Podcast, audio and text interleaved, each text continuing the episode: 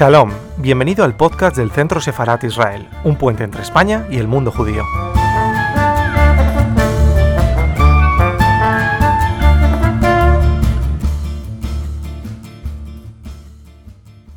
Bueno, yo conocí a Nora hace un montón de años. Eh, primero la conocí en papel cuando leí la primera edición de Una sola muerte numerosa que se publicó por primera vez en una editorial de Miami en 1997. Em, entonces yo primero la leí, es una obra que yo estudié para mi tesis doctoral y el otro día pensando en cómo, en qué temas abordar con Nora y demás, me di cuenta que es una obra que me ha acompañado pues 20 años eh, y que desde el primer momento que la leí eh, me marcó profundamente y algunos de los temas que, bueno, que, que, vamos a hablar de ellos hoy han sido mi, bueno, mi preocupación y mi obsesión durante muchos años, que tienen que ver con la memoria, con la violencia, lo que hace la violencia con nosotros y nuestras sociedades y también cómo la literatura nos puede ayudar a, bueno, a recuperar la experiencia. ¿no? Entonces, em, mi primer contacto con Nora fue a través del papel, pero luego tuve la suerte de poder invitarla a la universidad en la que, en la que trabajaba yo en Estados Unidos en dos ocasiones y la última fue ya en 2008. Lo estaba intentando antes recordar y me acuerdo que te invité para que además presentaras a Mayoría Gosín. Eh, y, la presentaste. Ah, y la presentaste muy bien, además, tú no te acuerdas. Hablando de memoria. Sí, sí, sí. Porque anteriormente estuviste para hablar de, esta obra y después eh, tuvimos un coloquio sobre la memoria a las tres. Sí, sí. Entonces, bueno, desde entonces no nos habíamos visto, así que para mí esta es una ocasión muy especial y agradezco a Antonio Lafarga y a la editorial Citara que se animara a publicar esta obra en España porque eh, yo sé que es una apuesta, una apuesta arriesgada. ¿no? Entonces, muchísimas gracias Antonio y bueno, para mí es, como digo, es un placer compartir este ratito con Nora. Em, hemos pensado hacer una conversación, o sea, esto es lo más que voy a hablar yo eh, ahora así de seguido, em, porque lo que nos gustaría sería pues, tener una conversación pública y sobre todo que Nora, que Nora pueda expresarse. ¿no? Em, lo único que, voy a decir es que la obra de la que vamos a hablar hoy parte de una experiencia eh, que, bueno, de ruptura, una experiencia traumática muy brutal, que es el secuestro de Nora eh, durante la dictadura argentina, secuestro en 1997, y su estancia en un centro clandestino de detención, el Club Atlético, no hablaremos del lenguaje, y todo lo que eso supuso para ella. ¿no? Entonces, eh, hay experiencias que marcan de una manera fundamental la vida de una persona. En este caso, esta experiencia marcó eh, la vida de Nora desde ese momento hasta el presente. ¿no? Y su labor de escritura, de, bueno, también su labor docente, eh, también su labor de activista ¿no? de la memoria, ha estado durante todas estas décadas involucrada en, este, en este tema y en, esta, en este recuerdo y Una sola muerte numerosa es una de las obras que ella ha dedicado a esto, pero claro, es, es una experiencia que ya marcó eh, toda, toda, tu vida. ¿no? Pero en vez de hablar yo de esa experiencia, eh, le voy a invitar a Nora que os lea, así para entrar ya de lleno en, en harina, el pasaje de la obra que abre la obra. Eh, Quiero decir que decidimos que yo leyera esto para poner un poco el tono y que ustedes vean de qué tipo de testimonio estamos hablando, porque em, después les puedo contar en qué consiste el contexto, pero el capítulo empieza, como muchos de los capítulos, con una frase de los militares de la época y luego empieza el relato. No vamos a tolerar que la muerte ande suelta en la Argentina. Almirante Emilio Macera, 1976. Una magia perversa hace girar la llave de casa. Entran las pisadas. Tres pares de pies practican su dislocado zapateo sobre el suelo, la ropa, los libros, un brazo, una cadera, un tobillo, una mano, mi cuerpo. Soy el trofeo de hoy. Cabeza vacía, ojos de vidrio. Los cazadores de juguete me pisan. Pisa pisuela, color de ciruela. El rito exorciza mis pecados en el templo del Fort Falcon sin chapas, templo verde con antena que acelera por corrientes a contramano, pasando semáforos en rojo sin que nadie parpadee. Lo de siempre. pero no todos los días. O todos los días se rompen las leyes de gravedad. No todos los días una abre la puerta para que un ciclón desmantele cuatro habitaciones y destroce el pasado y arranque las manecillas del reloj.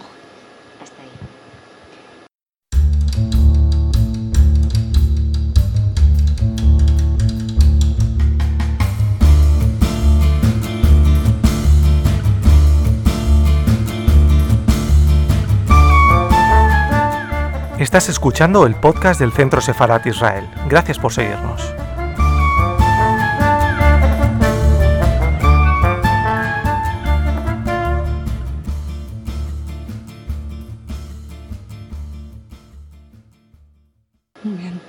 Bueno, lo que sucede es que yo inmediatamente después de mi liberación, porque en realidad estuve unos pocos días secuestrada, pero me cambiaron la vida, eh, me tuve que ir del país y fui a parar a Israel, donde ni siquiera hablaba la lengua, donde estaba en una especie de limbo. Eh, no me podía comunicar con nadie y empecé a tratar, y, no podía contarle esto a nadie, ni siquiera a otros compañeros argentinos que encontré, porque era muy difícil eh, explicarle esto en una conversación banal cualquiera a alguien. Entonces empecé a mandar mm, cartas con poemas a mis padres y así fui empezando a encontrar el lenguaje con el que podía hablarlo, porque cuando me, ponía, yo misma lo intenté, a escribir, como tú dices, bueno, vomitar eh, qué día pasó, cómo, los datos y demás, no sentía que eso hablara de mi experiencia. Eh, para mí la experiencia es justamente lo que sentí, no los datos que lo rodean. Los datos hay muchos y siempre insisto en que lo que yo trato de enfatizar es cómo representarlo, cómo transmitirlo y creo que lo que quise hacer es como esta experiencia quiebra todos los marcos de referencia, quiebra también el lenguaje para mí tiene que quebrar, que fragmentar, porque la vida se transforma en un espejo que se rompe en pedacitos. Entonces esa imagen podría representar un poco a este, este libro, que es como un montón de pedacitos juntados con cierto tipo de unidad que yo imaginé. Y a lo largo del tiempo eso empezó... Eh, digamos, eh, al inicio de mi exilio, después cuando fui a estudiar a Canadá, eh, cursé una materia que era autobiografía y el profesor dijo, bueno, en vez de hacer un ensayo pueden escribir su autobiografía. Y todos los fragmentos autobiográficos del texto son de, de esa ocasión, o sea que también me impulsaron de afuera. Y por último, yo no estaba, y él me dijo que continuara, pero yo no estaba satisfecha con continuar en la primera persona, porque estoy convencida de que estos procesos son colectivos y de que son corales, están destrozando a una comunidad. Entonces lo que hice fue ir a la Argentina a conversar con gente y ellos, muchos de los que encontré en esa época, era la primera vez que daban testimonio. Entonces, adentro de este libro está mi testimonio y los testimonios de muchos otros, que son voces de las que recogí lo más simbólico que yo podía encontrar, o, lo, o la humorada de repente, porque también hay sentido del humor. Entonces yo seleccioné lo que los libros habitualmente no seleccionan como testimonio, porque una vez más no dan tanta información como eh, la sensación. Por ejemplo, uno que de años en que estuvo en la cárcel no se, no se acordaba de otra cosa que de una araña que caminaba. Bueno, ¿cómo de la cárcel no te vas a acordar de otra cosa? Bueno, ese es el asunto, que la memoria funciona de una forma extraña. Así que a lo largo del tiempo esto me fue acompañando y eh, fue también el azar de un concurso literario que en el 96 lo envié y así fue que salió el libro. Claro, es que en todo lo que nos estás diciendo hay un montón de, cuestiones que creo que son fundamentales. Eh, por una parte está la idea de fragmentación, que tú dices que tiene que ver con, bueno, con esos instantes de memoria eh, casi sensorial, de, lo que tú recuerdas de la experiencia, pero también la, incorporación de, de otras voces que no son las tuyas de la primera parte que has dicho, de esa incorporación de la experiencia, que es muy sensorial, hay algo que, repasando un poquito pues todo lo que he escrito sobre ti, eh, y también de, Alicia Cozamé, que ella tiene un comentario en una entrevista eh, que es muy interesante, que tiene que ver con esto, y te lo quería, seguro que lo has leído, ¿eh? pero dice que la escritura suya es fragmentaria. Bueno, Alicia Cozamé es también una superviviente de la dictadura, también escribió en el exilio. Eh, dice, la escritura suya es fragmentaria porque solo se puede mantener hasta cierto punto en una escena porque el dolor es demasiado poderoso. Entonces, me confundí de página, está aquí. Entonces hay que saltar de una a otra. Parece que lo que estás diciendo tiene un poco que ver con esto, ¿no? Es decir, ese instante en el que estás eh, recordando ese momento que es tremendamente traumático, que igual una memoria narrativa no es capaz de poner en palabras, es lo sensorial, y de repente, ¿qué pasa ahí? ¿no? Y a mí me parece interesante porque eso permite al lector también poder acceder al texto, porque uno no puede nosotros decíamos en broma con un amigo, no se puede vivir en la angustia todo el día. O sea, uno tiene que hacer esos cortes para poder sobrevivir. Yo me acuerdo que al principio de todo esto, cuando recién salí, yo no podía ver la foto de mi hermano, la daba vuelta, porque hay un límite que uno va eh, elaborando sensorialmente hasta que puede afrontar ese dolor. Y entonces es bueno cortarlo, porque entonces salta otra cosa y después puede volver de otra manera. Y creo que la elaboración artística a lo largo de todos estos años, que yo no tenía ningún apuro en, en publicarlo, porque yo lo hacía por mí. Entonces, esta elaboración del dolor, para que no sea tampoco tan doloroso para uno y para los demás, para que sea elaborable, para uno transformarse ya de víctima en testigo. O sea, yo no quiero que esta historia me atraviese toda la vida y me llene mi vida de duelo tampoco. Lo quiero encarar de otra manera. Y a través de la escritura uno puede elaborar una, una cosa, no me gusta hablar de producto un, objeto, un, artefacto. Un artefacto artístico que se distancia de uno, que tiene forma propia y entonces también ayuda ¿no? a, que el dolor uno lo pueda tomar con distancia y el lector también. Si eso que hablas de la escritura, eh, no te acordarás, pero yo te hice una entrevista hace un montón de años en la que hablabas de, escritura y, y supervivencia que decías... Lo que dije hace un montón de años. No, es, en realidad es muy bonito. Y también se lo dijiste a María Malusardi, así que seguro que te ah, acuerdas. Eh, dijiste que escribir es sobrevivir. Es decir, mm. nos escribimos para sobrevivir. Sí. Entonces, claro, cuando es un trauma como, como el que has comentado, también has mencionado a, a, tu hermano, que bueno, el público, los que no te han leído no lo sabrán, pues el hermano de Nora fue detenido desaparecido, pero él nunca fue liberado, ¿no? Entonces, ese duelo está, está ahí. Entonces, cuando hablas de, de que escribes para sobrevivir, ¿qué pasa después de la escritura cuando tienes no solo tu, o sea, el duelo por lo que te ha pasado a ti, sino también cargas con, con todas esas voces, entre ellas la de tu hermano? ¿Qué pasa después de la escritura? O cuando revisas este texto, es decir, también cómo transforma tu relación con tu propia memoria, ¿no? Y, pero yo voy a hablar, lo que me dijiste me hizo acordar de, algo.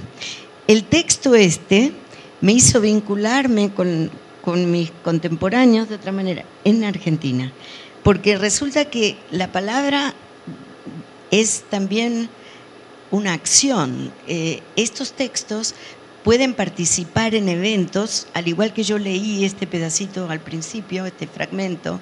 En Argentina se hacen eventos callejeros, eventos de memoria. Uno de ellos se hizo en el ex campo de detención donde estuvimos nosotros, que se llamó Club Atlético. Y entonces, ahí, cuando llamaron a sobrevivientes a leer, a mí se me ocurrió leer esta primera página del secuestro y todavía el libro no estaba publicado. Me di cuenta de qué potencia vital me daba el hecho de estar leyendo al lugar donde me llevaron maniatada, al lugar donde me quitaron el nombre, me pusieron un número, me torturaron, al lugar donde desaparecieron mi hermano, mis primos, su novia, un montón de gente que conocía yo. Eh, y muchos otros que no conocía, pero que eran eh, de mi generación y de la siguiente, cómo estar parada ahí y leer lo que yo pude escribir sobre eso, da una sensación de que hay posibilidad de resistir a todo esto. Y esto me llena de eh, poder, es una palabra que viene del inglés y sí, no la digas, no la digas. Empoderamiento. por eso me llena de poder suena raro, pero no la digo. Entonces me llena de, de mm, confianza en el poder de la palabra. Bueno, eso, es entonces lo que queda después de la escritura, ¿no? O sea, es, eh, cuando a veces se habla de la escritura después del trauma, yo creo que se banaliza mucho y se dice, bueno, la escritura te salva. Yo creo que es muy relativo, ¿no? Y tú podrás llevarme la contraria si eso. Pero yo creo que sí te da esa capacidad de por lo menos eh, manejar ¿no? la experiencia y poder compartirla de una manera que no es esa repetición traumática cuando lo tienes todo ahí dentro. ¿no? Así es. Y creo que en la historia hay un montón de obras que se escriben por eso mismo, porque Primo Levi, que todos sabrán quién es Primo Levi, eh, decía que esta escritura es un impulso violento prácticamente. O sea que el que sale de esto, en general hay mucha gente que calla, pero hay un impulso de comunicarlo, lo que pasa es que está la dificultad de hacerlo. Entonces, el lograr, el que la palabra pueda expresarlo, hay muchos que hablan de lo innombrable. Semprún habla más bien de lo invivible y a mí me gusta más. Entonces, no es innombrable, todo tiene, o sea, nunca podemos eh, contar exactamente, no se trata de una copia carbónica de la experiencia, pero aludimos a ella tocamos el corazón de esa experiencia de alguna manera, aunque sea metafórica. Y entonces, eh, eso es lo que han hecho muchos. Menciono a Primo Levi por, decir un nombre que, todos seguramente conocen, pero, y que nos vincula con lo que pasó en Europa en la época del nazismo. O sea, son fenómenos similares en cuanto a lo que producen a nivel simbólico y producen una escritura necesaria. Es necesaria como escritura y es necesaria su lectura.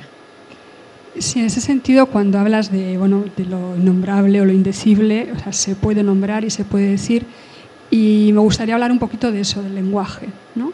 Eh, hay, por una parte, en la obra hay un cuidado del lenguaje eh, y una riqueza en la expresión que yo creo que es lo que hace que el lector no, o sea, no puedes llegar a sentir la experiencia, ni, mucho menos, pero sí te acerca un conocimiento de ella también a través de lo afectivo, ¿no? porque es una obra que, que marca mucho ¿no? y que deja un pozo muy, muy hondo. Y eso lo consigues a través de un lenguaje que a veces es muy preciso, a veces es muy poético, a veces es muy irónico, y ahí podemos hablar un poquito del humor, ¿no? que es que pueden decir, ¿cómo puede haber humor en una obra así? Pues lo hay. Y luego también lo que hablábamos un poquito antes de entrar, ¿no? esa posición al lenguaje perverso de la dictadura.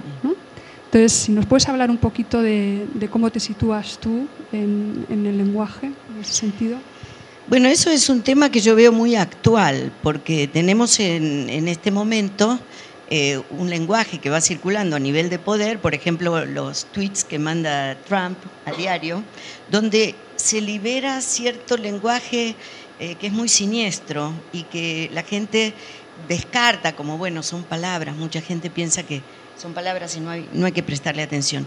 Yo lo vinculo con mi experiencia del léxico del campo, donde se nombraban las cosas de una manera eh, indirecta, pero también directa, porque se decía lo que había que decir de una forma que, repito, no hay otro calificativo que siniestra. Por ejemplo, si decimos, se van para arriba, algo que ellos decían. Se van para arriba, es textualmente, todos creemos eh, en nuestra cultura, aunque sea no, no, que no accedamos, que no estemos de acuerdo con eso, que la gente se va al cielo, se lo contamos a los chicos. Sabemos a qué nos referimos con eso. Entonces, se van para arriba, se refiere a lo que todos compartimos, sabemos que quien se va para arriba es un muerto. Pero se van para arriba, era textualmente, porque los subían a aviones, los dormían a las víctimas y les tiraban de aviones. Entonces están hablando de lo que hacen, pero sin mencionar el crimen. Entonces, ¿qué quiere hacer una escritora como yo? Yo quiero mencionar todo lo que hicieron, quiero desanudar esas... Eh, leer algo, ya que te referiste al humor, en el que yo menciono este lenguaje de una manera irónica eh, para poder digerirlo un poco, ¿no? Eh, porque era el lenguaje con el que nos trataban, era el lenguaje que se usaba dentro del campo y todo lo que pasaba en el campo pasa afuera también. Este lenguaje se filtraba hacia afuera y después de la dictadura mucha gente siguió usando este tipo de palabras. Y además, esta, esta forma de usar el lenguaje hiere al lenguaje, porque después de este, de este uso, hay gente que no puede usar ciertas palabras. Por ejemplo, yo tabique, un tabique es una palabra común y silvestre, pero yo tabique no lo puedo usar con, comodidad, porque con esa palabra mencionaban la tela con la que nos cubrían los ojos, por ejemplo. Entonces hay muchas palabras que quedan lastimadas por este proceso. Y lo mismo tenemos que pensar con respecto al uso maldito que se hace el lenguaje en el día de hoy fuera del campo. Esto sigue pasando. Bueno, así que voy a leer este fragmentito. ¿Se escucha bien? Bueno, para no perturbar, perjudicar o desprestigiar las actividades de las Fuerzas Armadas, de seguridad o policiales, hay que hablar con propiedad, emplear un rico vocabulario. Entonces empieza la lista. Abatir al enemigo, matar y o chupar niños, jóvenes, adultos o ancianos. Se incluyen mujeres embarazadas. Chupar, dos puntos. Secuestrar, chupadero, hábitat natural del secuestrado. Secuestrado, el que está en la joda. Estar en la joda, ser militante o tener ideas que difieran de la militar. Idea militar, salvaguardar la patria, la familia y la propiedad. Propiedad, concepto universal que abarca la propia y la de los subversivos. Subversivo, dícese de todo elemento disociador y disolvente al cual se le coloca un tabique tabique, venda, pañuelo o trapo colocado en los ojos del subversivo para que no vea a sus torturadores. Torturadores, funcionarios especializados en métodos de interrogatorio. Métodos de interrogatorio, picana, submarino, parrilla, etc. La lista es demasiado larga. Picana, pasaje de corriente eléctrica mediante la utilización de un elemento puntiforme, ubicado en el quirófano, Quirófano, espacio creado para interrogar al subversivo antes de pasarlo al tubo. Tubo, celda de 2 metros por 1,60 donde puede reposar el subversivo, bajo el control de los guardias. Y me salteo los nombres de los guardias, pero voy a llegar al final salteando una parte. Decimos hombres del ejército, funcionarios de los servicios de inteligencia, inteligencia, palabra que se sustituye por obediencia, obediencia debida, concepto que se utiliza en caso de juicio público para pasarle la responsabilidad al superior. Superior, el que no tiene nada que confesar, agregar o reprocharse.